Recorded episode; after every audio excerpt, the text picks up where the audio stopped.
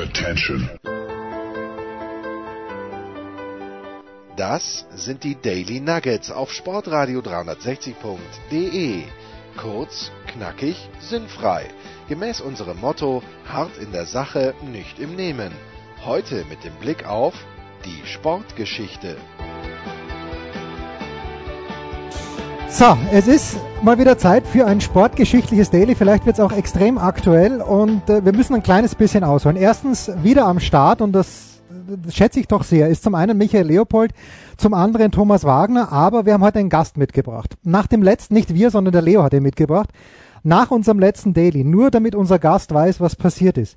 Ich habe Uli Stielicke in das Trikot von Ajax Amsterdam verfrachtet und habe dann bei der Bewerbung der Show Stielicke auch noch falsch geschrieben, woraufhin Leo sich angeekelt, abgewogen, gewandt hat von mir. Thomas Wagner mir auch gesagt, mit dir mache ich nichts mehr. Und dann ruft mich Leo an und sagt, Jens, eine Chance gebe ich dir noch. Wir müssen was über die Schotten machen. Und über die Schotten hat er gesagt, dann muss ich den Didi Hamann mitbringen. Didi, ich freue mich sehr, dass du ein paar Minuten Zeit für unseren Blödsinn hast. Ja, danke, hallo, guten Morgen. Guten Morgen. So, und ich habe mich, Leo, ich habe mich so schlau gemacht. Ich habe mich schlau gemacht bei Martin Konrad von Sky Austria. Und er ist, ich eröffne das, das Wettbieten mit dem EM-Qualifikationsspiel. Österreich gegen Schottland und ich kann mich daran erinnern. Am 20. September 1978, Österreich gewinnt 3 zu 2, führt 3 zu 0 äh, durch Tore von Bruno Petzer, Walter Schachen und Willi Kreuz. Thomas Wagner wird sich daran erinnern. Und in der, Schottisch, in der schottischen Verteidigung, pass auf, in der schottischen Verteidigung steht Gordon McQueen. Und äh, ja, pass auf. Und das erzählt mir der Martin Konrad und ich glaube, ich darf ihn zitieren. Hans Kranke hätte ihm gesagt, das war kein Fußballspieler, sondern ein Unmensch. So, und jetzt, was, was hast du zur Verteidigung von Gordon McQueen zu sagen, Leo? Gar nichts, weil, weil Hans Krankel absolut recht hatte. Ich hatte das große Vergnügen, mit, mit Bulle Roth mal ein historisches Europacup-Finale nachzukommentieren. Die Bayern gegen Leeds. Und da war genau dieser junge Mann Thema. Und, und Bulle Roth äh, war ja auch, glaube ich, kein zimperlicher Fußballer, meinte, das wäre mit Abstand der größte Treter gewesen, den er auf einem Fußballplatz je gesehen hat. Äh, ist das nur Klischee, Didi, dass man, äh, oder war das damals, ich war die Zeiten, ich, ich zitiere 1978, das ist jetzt 42 Jahre her, ähm, hat sich der schottische Fußball dahingehend gewandelt, dass da auch ein paar feine Zauberfüße dabei sind? Ja, sie haben immer wieder, sie haben immer wieder herausragende Fußballer gehabt, aber ich glaube, was ihnen etwas abgeht in der heutigen Zeit, weil äh, sie dümpeln ja schon in den letzten 10, 15 Jahren vor sich hin. Ich weiß gar nicht, wann das letzte Mal war, ist glaube ich schon eine lange Zeit her, dass sie mal beim Turnier waren. Ich glaube, dass 98 diese, in Frankreich, die ja, war das letzte ja, große Turnier. Es, es sind über 20 Jahre. Und ich glaube, dass dieses, äh, was hat der Hans gesagt, unmenschlich. Ein, ein Unmensch, Unmensch, ein Unmensch war, hat der ja, Hans gesagt, ja. Ja, ich glaube, ich glaube, ich glaube, dass ihnen das etwas ab, abhanden gekommen ist, diese Tugenden, ja. Also sie waren immer für rustikalen Fußball gestanden, haben immer mal wieder ähm, äh, tolle Fußballer herausgebracht, wenn ich an Gary McAllis denke oder vor seiner Zeit noch den Gordon Schachen. Ähm, aber das, äh, die, die, dieses, dieses, äh, ja, dieses Rustikale ist glaube ich, etwas abhanden gekommen. Ich, ich, erinnere nur an die, es war, glaube ich, die M90, wo Richard Kraft da reinfliegt und Buchwald oder Reuter was, glaube ich, im Spiel gegen Deutschland den Kopf aufschlägt. Und er hat sich einmal geschüttelt und weiter, weiter ging es, wo sie mit den Köpfen zusammen sind. Kenne ich, kennt, glaube ich, noch jeder. Ähm, und deswegen kann man nur hoffen, dass die Schotten bald wiederkommen, weil in den letzten Jahren war es wirklich schwere Kost. Äh, das ist ja genau die Szene von Didi. Also erstmal Reuter mit dem Torwart geht raus, dann kommt Michael Schulz rein, der ja nun wirklich jetzt auch kein Kind von Traurigkeit war. Und ich glaube, der muss eine Viertelstunde später auch raus, weil er auch einen Torwart im Kopf hat. Ähm, ja, ja, weil äh, man muss aber bei den Schotten meiner Meinung nach auch ein bisschen sagen, es war am Anfang in den 70er Jahren, als sie auf die Bühne kamen, wir werden ja vielleicht nochmal über das ein oder andere Turnier nachher sprechen, scheiden sie wegen einem Tor aus, das sie gegen Saire nicht geschossen haben. Und damals hatten sie ja wirklich eine richtig geile Kapelle. Also eine Mannschaft, wo du gesagt hast, boah, mit Billy Bremner, Lorimer, Douglas, Jordan, das sind richtig gute Fußballer. Dann in der Folge haben sie sich immer qualifiziert, hatten aber auch das Quäntchen Glück eben nicht, weil meistens ein Tor gefehlt hat, auch von Konstellationen von anderen Plätzen. Und am Schluss äh, ist dann die, die Urtugend ein bisschen weggegangen. Und für mich hier eine der besten Geschichten ist auch, die, die wird das vielleicht hautnah mitbekommen haben oder viel näher. 96 in England gab es doch dieses Spiel, England-Schottland, dieses Tor Gascoigne, der dann gefeiert wird mit diesem Getränke-Zahnarztstuhl hinterm Tor, ja. wo McAllister die Chance hat zum Ausgleich und angeblich Uri Geller aus einem Hubschrauber über dem Wembley-Stadion den Elfmeterpunkt verhext hat und deshalb McAllister gegen David Seaman gescheitert ist. Schon wieder was dazugelernt. Ja, Didi, ich, ich, ich schwöre dir, da kommt heute noch ein bisschen mehr. lass, dich, lass dich treiben. Nee, ähm, wir, also wir haben ja nie, eigentlich nie Struktur, ne? aber Nein, warum um ich natürlich Willen. vor allem auch an Didi gedacht habe und ist, weil er mir prinzipiell immer so schöne Geschichten über die Liverpooler Schotten erzählt und, und das waren ja meine ersten Heroes und, und die, ja, angefangen hat es natürlich 78 bei der WM mit dem Trikot, dieses dunkelblaue, dunkle Oberteil, weiße Hose, rote Stutzen hat mich fasziniert, dazu die Namen. Ja, und irgendwann hast du dich so in jungen Jahren dann natürlich ein bisschen eingegroovt, gab kein Internet für, für die Jungen, ne? Und irgendwann hast du dann mal Bezug zu Liverpool bekommen, die hast du gefühlt einmal im Jahr gesehen. Und ja, und Graham Souness und Kenny Dalglish waren meine großen Heroes. Und jetzt kommst du, Didi, du sagst ja immer, in Liverpool sagen sie, Graham Souness war der Beste aller Zeiten. Ja, das ist richtig. Also äh, er hat ja doch auch etwas Widerstand gehabt. Er ist Trainer, äh, wurde entlassen ähm, und wird jetzt mittlerweile schon etwas kritisch gesehen von den Fans, weil er da ein, zwei äh, Sachen gemacht hat mit einer Zeitung, die in Liverpool ja äh, geächtet ist. Ähm, aber die sagen, das war der Beste und der hat äh, äh, Spiele geleitet, der äh, hat andere mitgerissen, der ist vorangegangen und war natürlich ein harter Hund. Also der hat, der hat das Fußballspielen vereint mit diesen, was wir vorhin gesprochen haben, mit diesen rustikalen Eigenschaften, mit diesen, äh, mit den handwerklichen äh, Fähigkeiten. Der konnte alles und, und Liverpool hat natürlich die große schottische Tradition, darf man nicht vergessen, es ging ja eigentlich los mit Schenkle, der mehr, mehr oder weniger der, der Gottvater ist von, von Liverpool Football Club. Äh, und dann hatten sie natürlich zu der Zeit äh, in den 70er Jahren, wo es losging, Europa zu dominieren mit, mit Alan Hansen, äh, Dalglish, mit Nunes, drei herausragende Spieler, die alle Schotten waren. Also deswegen die Schotten haben, haben oder hatten einen großen, großen Einfluss bei Liverpool. Jetzt mit Robertson ist wieder einer da. Deswegen kann man nur hoffen, dass sich diese, diese Tradition fortsetzt.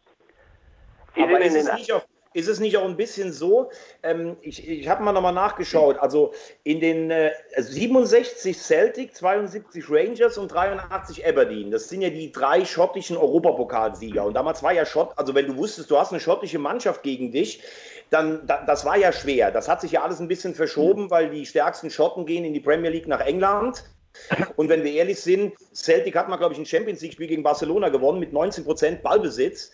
Das ist ja eigentlich nur noch die Wucht der Heimstadien, die ihnen so ein bisschen auf europäischer Ebene bei den Heimspielen eine Wettbewerbsfähigkeit lässt. Aber am Anfang, äh, weil wir gerade bei der WM in den 70ern waren, ich kann mich erinnern, äh, Leo, das war ja meine erste WM, die ich gesehen habe, die, die auch, ich bin ja 71 geboren, da gab es einen Trainer, Ellie McLeod, und ich habe nur gelesen, die sind abgeflogen in Glasgow ähm, Richtung äh, Argentinien. Und dann hat der Trainer gesagt, äh, ich wünsche euch einen schönen Sommer, besauft euch, wir kommen in vier Wochen mit dem WM-Pokal wieder zurück. So, und dann sind sie nach, sind sie nach Argentinien geflogen, haben 1-1 gegen den Iran gespielt und haben nachher bei die Holländer beim 3-1 am Rande des Chaos gehabt mit Ernst Happe ohne Witz, und, da, und das, kommt, das kommt selten vor, Thomas, dass ich, dass ich dich gleich zweimal kritisieren muss. Das erste Spiel war gegen Peru 1-3 ja, aber sie und, haben und, und Niederlande war 3-2 Sieg. Also sie haben den späteren Vize-Weltmeister geschlagen. Leo, pass auf. Du hörst dir das jetzt bitte nachher nochmal an. Ich habe nicht gesagt, das erste Spiel, ich habe nur gesagt, gegen den Iran 1 zu 1. Und ich habe gesagt, im Spiel gegen Holland führen sie 3-1 und wenn sie das Ah, okay. 4-1 schießen, sind sie weiter. Dann kam aber Johnny Rapp. Ich will Ja. damit nur sagen, dieses Selbstvertrauen, was am Anfang vielleicht zu viel da war, habe ich jetzt das Gefühl, Didi mag mich da korrigieren, wenn die Schotten jetzt irgendwo hinfahren, dann sind die zwar immer noch mutig, aber ich habe nicht mehr das Gefühl, dass die denken, wir können ein Spiel in Deutschland oder in Italien zum Beispiel gewinnen. Das wollte ich damit sagen. Dann war ich viel zu vorlaut, äh, übergebe das Wort an Didi und seine Einschätzung dazu und sage nur, ähm, das Problem, Thomas, ist, die fahren ja nirgends mehr wohin. Von daher ist die Frage natürlich auch relativ. Didi, te- teilst du die Einschätzung, dass sie so ein bisschen äh, auch den, den Mut verloren haben und, und den Glauben an sich selbst?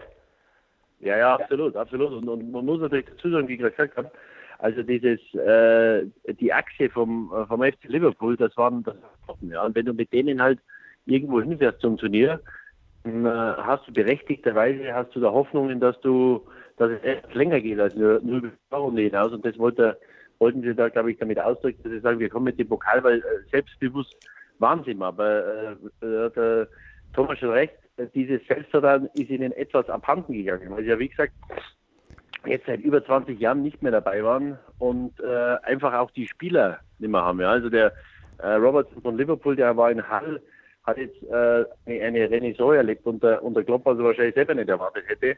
Aber wenn man da mal weiterschaut, ähm, wird es doch sehr dünn. Also Celtic zieht ein um seine Kreise. Die sind jetzt das zehnte Mal zum Meister ernannt worden. Und ähm, man hat gesehen, der Van Dijk war in, war in Glasgow. Der geht dann nicht mal mehr zu, zu den Top-Vereinen. Dann hat er in Southampton hat den Van Dijk geholt. Also das heißt, äh, die, selbst die, die Durchschnitts Premier League Vereine oder die im unteren Drittel sich bewegen, die sind in der Lage, die besten Spieler aus Schottland zu holen. Ähm, und das hat ihnen mit Sicherheit nicht mehr geholfen, aber es, es kommt auch richtig nach, muss man dazu sagen. Und sie haben ja mehr oder weniger sang- und klanglos in den letzten äh, Qualifikationsrunden haben sie immer die Teilnahme an, an Turnieren verspielt. Ähm, und deswegen kann man nur hoffen, dass sich das irgendwann wieder ändert, aber du brauchst natürlich auch die Spieler dazu. Didi, weil du das ansprichst mit der Qualität der Spieler, ne? England hat ja im Nachwuchs komplett umstrukturiert und hat jetzt auch in den U-Mannschaften richtig Erfolge gefeiert zuletzt. Ähm, klar kannst du sagen, Schottland ist kein reiches Land und vor allem ein sehr kleines, was haben sie, fünfeinhalb Millionen Einwohner, sechs, keine Ahnung. Ja. Ähm, aber ist Ihnen vor allem auch in der Nachwuchsarbeit irgendwie so ein bisschen der rote Faden abhanden gekommen und vor allem sind Sie da nicht mit der Zeit gegangen rechtzeitig? Kann man das so sagen oder, oder stimmt das nicht?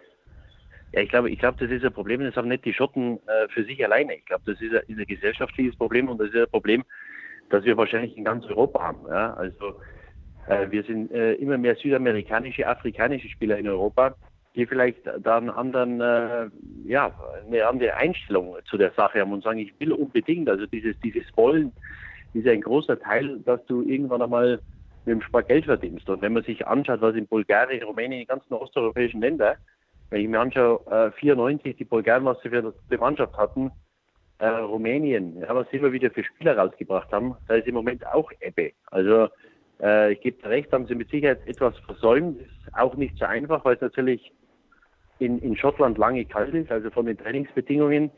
Äh, Im Winter ist es, glaube ich, nicht so einfach. Ähm, aber da waren die Engländer Vorreiter, aber die haben natürlich auch ganz andere finanzielle Möglichkeiten. Ist es nicht ich finde das sehr interessant, was, ja, was Didi gerade was Didi gerade sagt, wenn er es auch vergleicht mit Bulgarien, Rumänien, äh, habe ich jetzt überhaupt noch nicht so drüber nachgedacht. Absolute äh, Zustimmung. Was man aber auch vielleicht ein bisschen sagen muss, ist, wenn man immer über Mannschaften redet, die auch so ein bisschen, die so eine Tragik umweht. Also wenn du zum Beispiel die drei Champions League Finals von Atletico Madrid siehst, 74 ja. Schwarzbeck 120. Dann Ramos 93. Dann Elfmeterschießen, dann musst du sagen, Atletico ist auf dem Niveau schon ein bisschen so eine tragische Geschichte. Und ich finde, das ist bei den Schotten halt auch so. Also wir haben es eben gerade gesagt. 74 ungeschlagen raus. 78 haben dann letztlich zwei Tore gefehlt. Dann, übrigens für dich jetzt, lieber Jens. 82 in der Gruppe mit Brasilien. Es ist nämlich 1 zu 4. Ganz oft gegen Brasilien, Brasilien in der Gruppe Schottland ist das meistgespielte WM-Vorrundenspiel neben Frankreich-Mexiko. Gab es nämlich viermal. Damit haben wir die Brasilianer endlich mal in der Sendung. Fehlt ein Tor, fehlt ein Tor gegen die Russen. Und 86 muss man natürlich sagen, das war vollblind. Du musst gegen die Urus gewinnen. Und die Urus schafften es nach 54 Sekunden eine rote Karte abzuholen sich, weil Batista da einen über den Haufen tritt. Und die Schotten schaffen es aber nicht, im Stadion von Netzahua Coyotl einen Treffer gegen die Urus zu erzielen. Und 96 damals, als die Engländer nämlich die Holländer auseinandergeschossen haben, hat es eigentlich auch gereicht, aber dann schießt Kluivert das eine Tor für Holland, fehlt auch wieder ein Tor. Also das ist schon eine gewisse Tragik. Aber ich möchte auch sagen, was geil ist an den Schotten, selbst wenn sie keine Chance mehr hatten, die haben immer das Turnier ordentlich zu Ende gespielt. Siehe 92, als wir von den Holländern filetiert wurden und nur deshalb im Turnier blieben, weil die Schotten die GUS geschlagen haben. Also so ein Hauch von Tragik und ich hatte dann irgendwann noch den Eindruck, dass die Schotten selber nicht mehr dran geglaubt haben, sondern eher, naja, dann scheiden wir mir wieder so ganz tragisch ein bisschen aus. Das kann sich ja vielleicht auch, da müssten wir jetzt die, die mal wieder fragen, kann sich sowas auch über Generationen in Teams oder Nationalmannschaften festsetzen, dieses Ding, wir schaffen es einfach nicht. Ja, also ich glaube, das beste Beispiel sind ja die Engländer mit dem Elfmeterschießen, die, glaube ich, bis, bis letztes oder vorletztes Jahr äh, 20 oder 30 Jahre kein Elfmeterschießen äh, gewonnen haben. Und das ist natürlich irgendwann dann äh, ein psychologisches Problem. Es wurde ja die EM schon erweitert. Wir hatten das letzte Mal, glaube ich, 24 Mannschaften schon. Ähm, und wenn du dich dafür nicht mal qualifizierst, dann kannst du natürlich schon irgendwann einmal den Glauben verlieren zu sagen, ich weiß nicht, ob ich oder wann wir das nächste Turnier spielen, weil du hast natürlich als Spieler, sage ich mal, du drei, maximal vier oder fünf Turniere, für die du dich qualifizieren kannst. Ja. Und wenn ich mir jetzt die letzten Qualifikationsrunden anschaue, ähm, also das war das war jämmerlich, was da was da gelaufen ist. Und, äh, Absolut. Äh, wie das die Lösung ist oder was die Lösung ist, weiß ich nicht.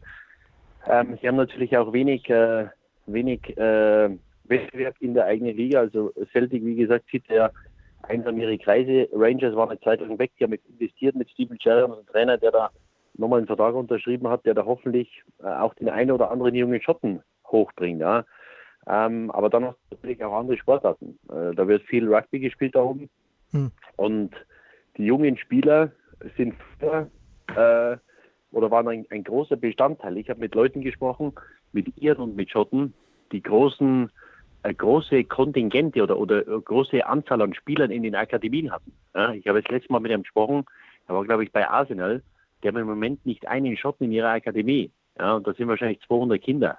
Ja. ja das heißt, dass der Nachwuchs äh, einfach die Qualität nicht mehr da ist. Und wenn sie mit 10, 15 nicht gut genug sind, dann braucht es natürlich ein Wunder, wenn sie mit 19, 20 nicht auf, auf höchstem Niveau äh, spielen können. Aber äh, zurückzukommen auf deine Frage, wenn du dich so lange nicht qualifizierst, ähm, weil ich, dann glaube ich schon, dass das irgendwann ein, ein psychologisches Problem wird, dass du sagst, naja, äh, es haben bessere Mannschaften oder andere Mannschaften als wir nicht geschafft, warum sollten wir schaffen? Hm. Hat da Bevor der Producer reingrätscht, naja, ich ja, ein bisschen zu negativ über meine Schotten, äh, weil du Steven Gerrard angesprochen hast. Ähm, die, die, äh, war Gary McAllister wirklich der sportliche Ziehvater von ihm? Kann man das so sagen?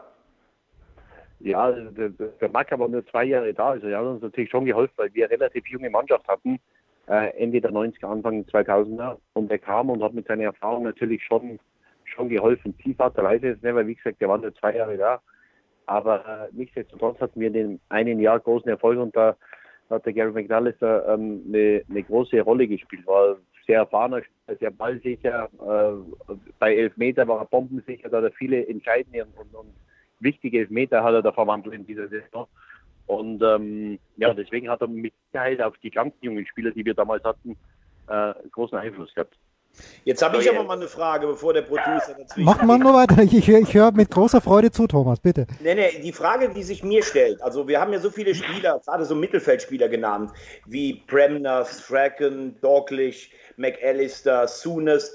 Da würde ich ja sagen, das ist so, für mich gefühlt so eine Ebene wie Didi Hamann. Strategen im Mittelfeld, Weltklasse-Spieler, das passt. Dass ich jetzt mich ein bisschen mit dem schottischen Fußball auskenne, wer mich mal Fußball spielen gesehen hat, damals in der Rheinland-Liga, also dieser, dieser eben angesprochene Gordon McQueen oder so einer wie Richard Guff oder Colin Hendry, das sind eigentlich so meine, äh, so habe ich immer Fußball gespielt. Aber was Michael Leopold, der bei allem Talent, also ein großartiger Stürmer, der hat ungefähr bei jedem Zweikampf, wenn er nach zwei Minuten mal auf der Tachtanbahn war, hast du den nicht mehr gesehen, weil es hätte ja die Frisur für die Afterwork-Party, hätte ja weg sein können. Was hast du mit den Schotten eigentlich zu tun? Das möchte ich echt gerne wissen. Und da ich dich so gut kenne, wusste ich, dass das heute kommt. Ich wusste, dass es kommt. Ja, ich habe tatsächlich, ich, was soll ich dagegen sagen? Ne? Also ich gebe es offen zu, über die Härte kam ich nicht. Und von, da,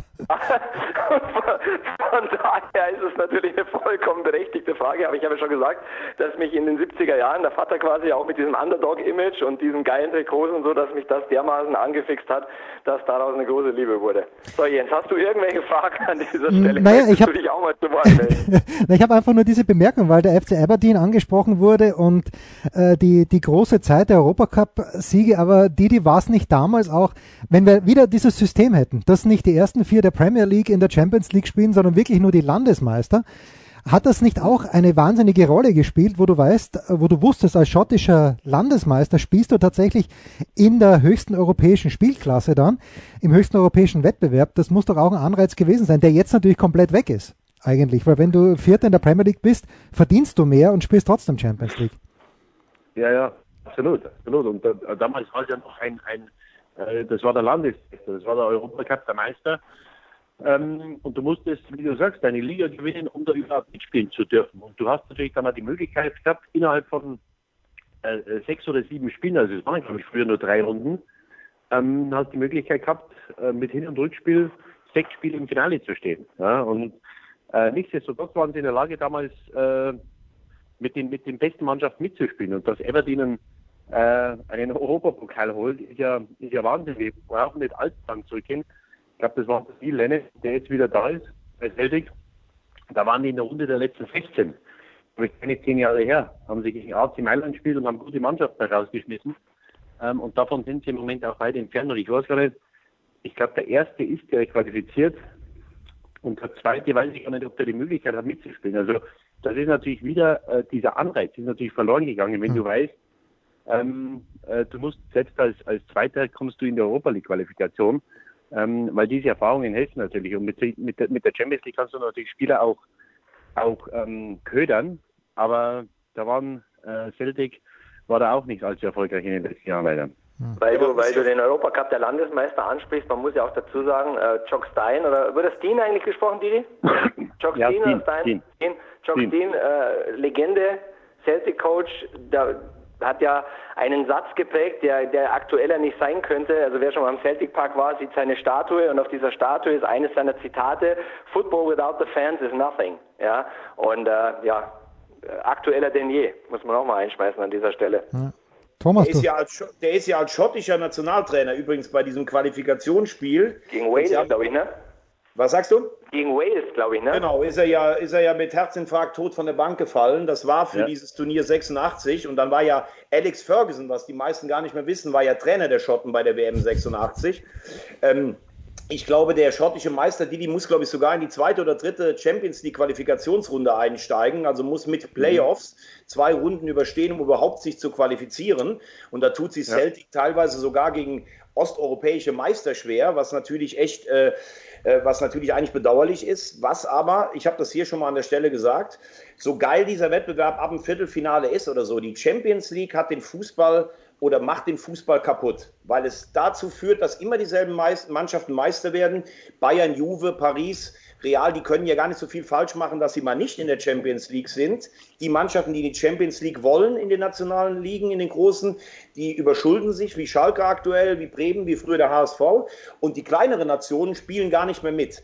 Also, dass Schottland nochmal eine Mannschaft hat, die in die Nähe eines Europapokaltriumphs kommt, das ist für mich überhaupt nicht mehr vorstellbar. Und ich glaube nicht, dass diese Zeit zurückgedreht werden kann. Und Absolut. wenn du siehst, dass Aberdeen damals in einem Finale 83 Real Madrid geschlagen hat, im Europapokal der Pokalsieger, mhm. dann im Supercup den HSV geschlagen hat, da, da, denkst du doch heute, was, Aberdeen? Das ist doch eben so eine rustikale Truppe da von der, von der schottischen Nordküste.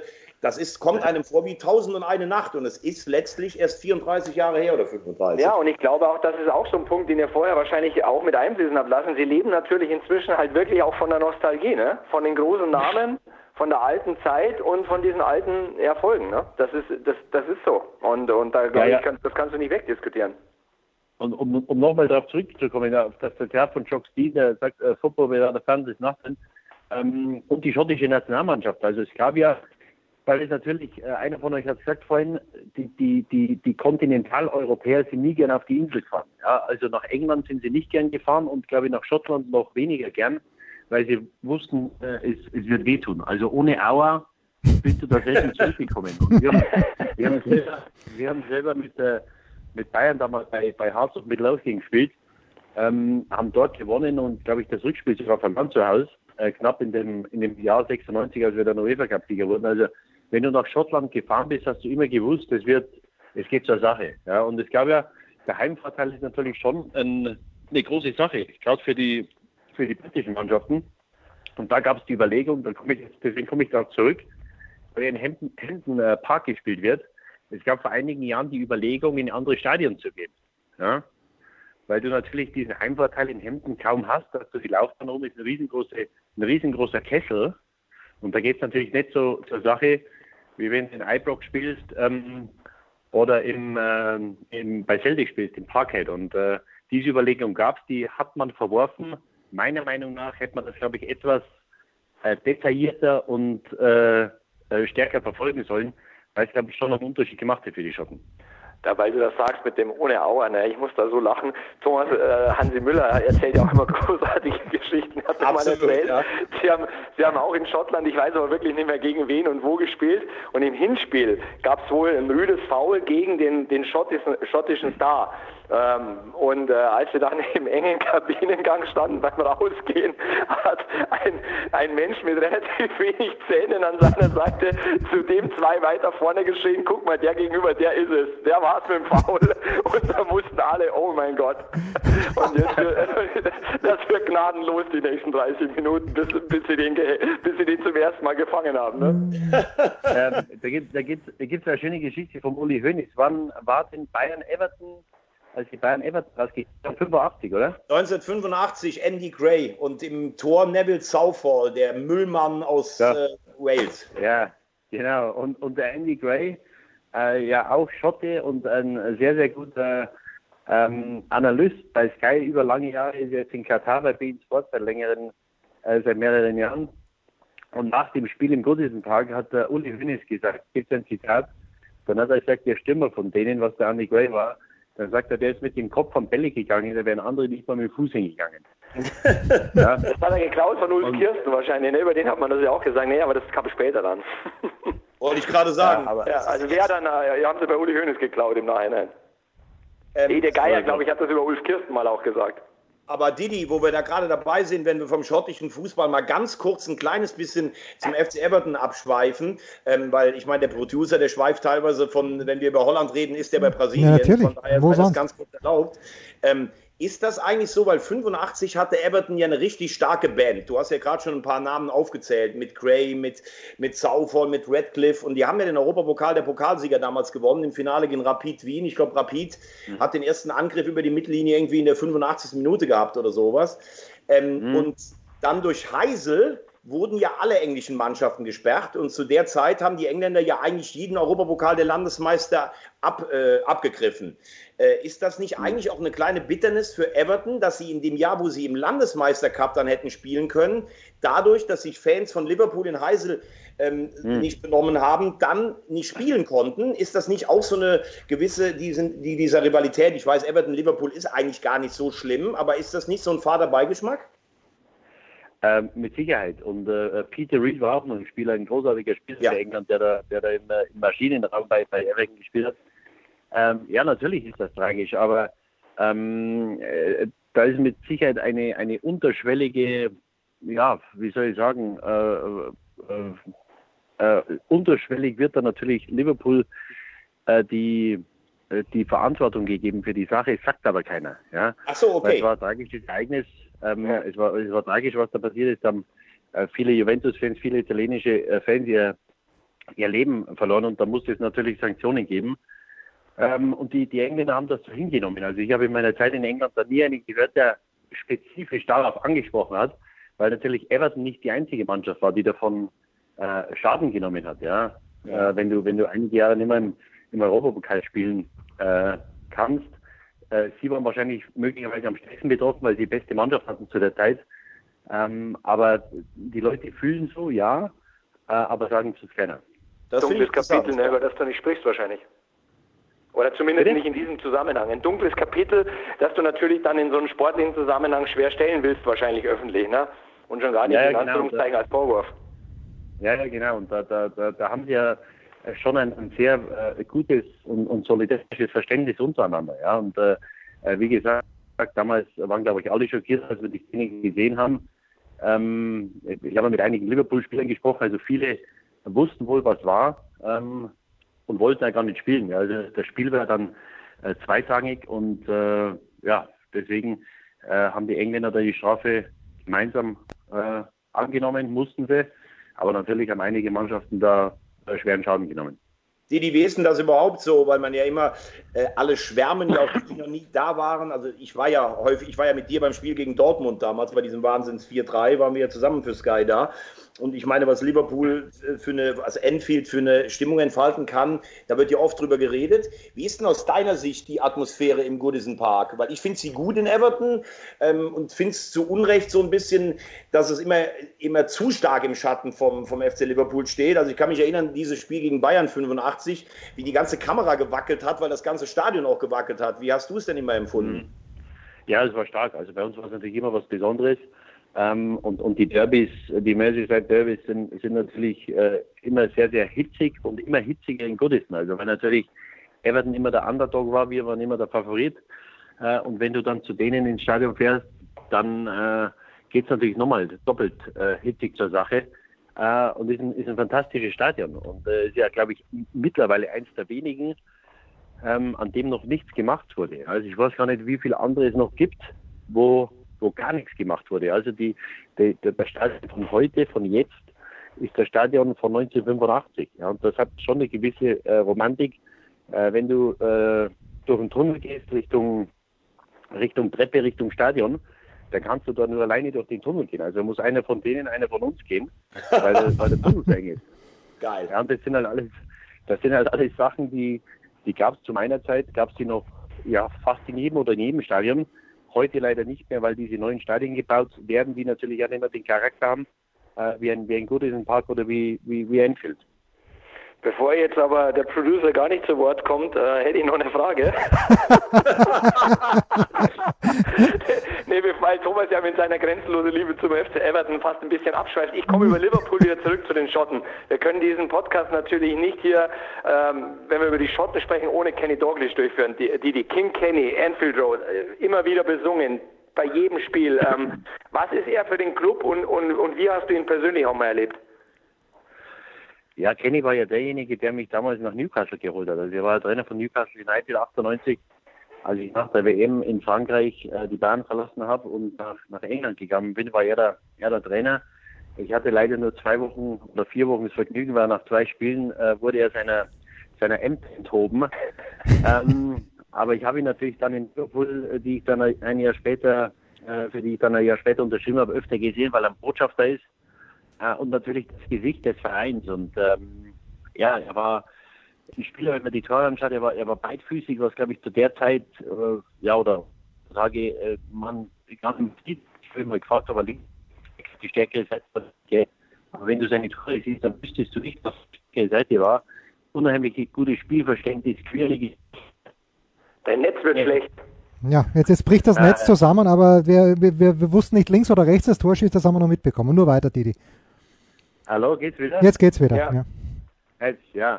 Äh, unheimlich quirlig im, im, im Strafraum, äh, immer, immer unangenehm und war, war ein hervorragender Fußballer und natürlich ein Killer vorm Tor. Also der hat gewusst, was Tor steht. Äh, große Erfolge gefeiert in den 70er, 80er mit dem, äh, der, dem Landesmeister, wurde dann Trainer ähm, und wurde auch mit, mit Liverpool Meister. Und ähm, glaube ich, was, was, was, was die Leute nicht vergessen haben und, und wird immer King Kenny bleiben. Und wenn du die Leute fragst, diese großen Spieler, die Liverpool hatte, ja, mit, mit, mit Hansen, mit Sunes, mit, äh, mit Dalglish, mit Rush, äh, dann mit Gerard, mit Fowler, Owen, also ich glaube, dass die meisten sagen würden, wer ist der Größte, würden von zehn würden neun sagen, der Kenny. Ja? Und er hat dann äh, diese, dieses Desaster war 89 in Hillsborough, als 96 Menschen beim Halbfinale ihr Leben verloren haben, war er jeden Tag auf äh, einigen also bei so viel, so vielen Beerdigungen, wie er nur konnte. Ja. Also er mhm. war bei fast allen Beerdigungen in den nächsten vier, fünf Wochen. Das war natürlich eine unheimliche äh, emotionale Belastung, aber er hat das gemacht, äh, weil er den, den Fans und den, den Familien einfach schuldig war. Seine Frau hat zu der Zeit im Stadion so einen kleinen, äh, ja, wie so eine kleine Kapelle aufgemacht, wo, wo äh, Familienmitglieder hinkommen konnten, um die sich die Marine gekümmert hat. Ähm, und das haben die Leute nicht vergessen. Und deswegen ist und äh, würde er wahrscheinlich immer das Gesicht von Liverpool bleiben. Oh. Normale Gänsehaut. Ja. Gänsehaut. Ja. Jetzt, wie, wie soll ich jetzt die Kurve kriegen zu meiner Frage, die ich geplant habe? Ähm, nämlich. Harter wenn, Cut. Ganz harter Cut. Ne? Also wenn wir schon, und äh, der Name Steven Gerrard ist ja schon öfter gefallen und die, die, ich kenne mich im Fußball nicht aus, was der Wagner und Leopold sofort bestätigen werden. Aber ich bin mit Steven Gerrard, ich bin nie richtig mich hat er nie begeistert. Was habe ich übersehen? Wie, wie das ist mein letzter Podcast. Das ist ja mein Ernst. Das ist also ich dachte wirklich, es kann nichts mehr kommen. Nach, nach River Plate, Maradona und stielige Ajax Amsterdam dachte ich, es kann nichts mehr kommen, aber er, er lässt nicht locker, Thomas. Das ist Wahnsinn. Na, was, über, was übersehe ich da? Ich habe, äh, wenn er gemeinsam mit Lampard in der englischen Nationalmannschaft gespielt hat, äh, wenn ich mir einen aussuchen hätte können, hätte ich immer Lampard genommen. Also ich äh, immer irgendwie unvollendet ist er mir vorgekommen. Und was habe ich übersehen, Didi? Alles. Ah, boah, was, also, also, äh, muss ich da recht geben. Also, äh, er, er, hat viele Jahre mit Lampard äh, zusammengespielt. ich habe ich hab über Jahre hinweg gesagt, dass wir zusammenpassen. Es sind zu ähnliche Spieler. Da will jeder den letzten Pass spielen, den finalen Pass und die haben sich einfach nicht ergänzt. Und ähm, äh, ich bin deiner Meinung da, da hätte nur einer spielen sollen. Ich hätte ihn genommen, weil ich glaube ich glaube schon, dass er irgendwo der komplettere Fußballer war oder, oder mehr äh, die Akzente nach vorne mit seiner Dynamik, mit seiner Technik, mit seinem, äh, ja, mit seinem Passvermögen, wie man auf angeschlägt. Ich glaube, dass er etwas flexibler wie ein Lampard ist, aber beides natürlich hervorragende Spieler. Ähm, ja, äh, bei uns, ich muss sagen, ich habe ich hab gern mit ihm zusammengespielt, weil er ein Spieler war, der, die, der den Unterschied macht. Ja. Äh, Gut. Wir haben eine Mannschaft gehabt, die wusste, dass wir ihn brauchen. Und ich glaube, er wusste auch, dass er uns braucht. Also das hat gut gepasst, weil wir die Freiheiten gegeben haben, die, die, die ein Spieler, wie er braucht. Weil er hat sich immer als, als zentraler Mittelfeldspieler gesehen und ich habe über Jahre versucht, ihm zu erklären, dass er da vergeudet ist. Aber einen Ball fünf Meter zu spielen und nochmal einen Ball abzuschalten oder abzulaufen, das können andere. Er hatte eine Qualität, die wenige hatten. Dass er eben mit, mit schierer Power und Dynamik äh, Leute stehen lässt. Ja. Also, wie, wie, wie wenn er Turbo zündet, wenn er, wenn er, wenn er, wenn er einen Gang, einen Gang hochgeschalten hat, dann war er nicht mehr zu halten. Ja. Und da, da, da, da hat die Erde fast vibriert, wenn der angetreten ist. Und äh, deswegen haben wir die ganzen wichtigen Spiele eigentlich, äh, hat er gespielt auf der rechten Seite oder als, als, als Nummer 10, mhm. wo er kaum defensive Verantwortung hatte. Ja, und als einzige un, äh, unvollendet sagst du, naja, die Meisterschaft fehlt natürlich. Und da gab es ja dieses, dieses Spiel, wieder diese Liverpool-Trage gegen Chelsea, wo er wegrutscht, ja. wo sie dann dem, wo Manchester City sie noch abhängt. Ähm, das ist, glaube ich, der Titel, der ihm gefehlt hat, gefehlt hätte. Nichtsdestotrotz, äh, fantastische Karriere, aber, aber für England muss ich sagen, äh, wenn du ansprichst, spezifisch oder speziell auf England, da muss ich sagen, da war das doch sehr enttäuschend, was sie zu, zu der Zeit mit der Mannschaft, wenn man sich mal schaut, was sie für Einzelspieler hatten. Ähm, und die Premier League hat ja da oft äh, auch den, den Landesmeister, die, die Champions League dominiert. Mhm. Das waren alle Spieler, die bei den Top 4, Top 5 gespielt haben. Und dass sie es dann nicht mal geschafft haben, weiterzukommen, also über das Viertelfinale oder Halbfinale waren sie, glaube ich, einmal, ähm, das war einfach zu wenig. Aber da muss man ja sagen, also ich stimme Didi in allem zu. Das war ja nicht nur er alleine. Das war ja eine Mannschaft, die auch dann oft im Elfmeterschießen äh, gescheitert ist. Glaube ich, zweimal gegen die Portugiesen, 2-4 und 2-6. Ja. Ja. Dann gegen die Brasilianer 2-2. Und Gerard war immer jemand, der bei den Turnieren aber seine Form gebracht hat. Bei den Turnieren war Lampard die größte Enttäuschung, den ich auch für einen absoluten Weltklasse-Spieler halte. Und ich bin genau bei, bei Didi. Lampard auch torgefährlich, auch zweikampfstark, aber von der Dynamik Gerard noch besser. Einer, der eigentlich Achter spielen kann, aber auch Genialität eines Zehners hat. Und wenn der Producer jetzt sagt, dass eine Karriere mit einem Champions und einem UEFA äh, Cup Sieg unvollendet ist, dann muss ich ganz ehrlich sagen, ist dieses Hitradio 360 auch unvollendet. Denn ich trete hiermit, das ist schlimmer als Stielicke und, und Maradona bei River Plate ich erkläre hiermit meinen sofortigen Rücktritt. Man, man, muss ja auch dazu, man muss ja auch dazu sagen, Thomas und wir beide haben diese Diskussion ja schon so oft geführt. Ne? Äh, er sagt unvollendet. Didi sagt ja völlig richtig, dieses eine Spiel, wo er ausrutscht. Tragisch. Bei Michael Ballack sagt man auch immer unvollendet. Was kann Ballack dafür, dass Terry am Elfmeterpunkt ausrutscht? Ne? Das, sind, das, sind, das sind immer so Momente, wo ich sage, ja, warum ist der jetzt unvollendet? Ja, also das ist ungefähr genauso, als wenn jetzt einer sagen würde, Brasilien ist Rekordsieger der Copa America. Das würde auch nur einer sagen, der keine Ahnung. ich bin überzeugt, okay, ich bin, ihr habt mich alle, was äh, Steven Gerrard anbelangt, bin ich komplett überzeugt. Dennoch möchte ich in Erinnerung rufen, Andrei Shevchenko, damals in Istanbul, Didi wird sich auch daran erinnern, hat aus drei Metern den Ball über das, über das Tor genagelt in der Verlängerung, oder? Na, ein Dudek hat die Hände hochgerissen, du hast wieder keine Ahnung. Das ist Wahnsinn. Er war noch dran. Dudek war noch dran. Ein durchschnittlicher Torwart, der wahrscheinlich das beste Spiel seines Lebens an dem Abend gemacht hat. Ah. Die, klären uns einmal auf. Es steht 0-3 und du weißt, du wirst eingewechselt zur zweiten Halbzeit. Mit welchen Gedanken wärmt man sich in so einem Spiel auf? Also der erste Gedanke war schönen Dank. ja.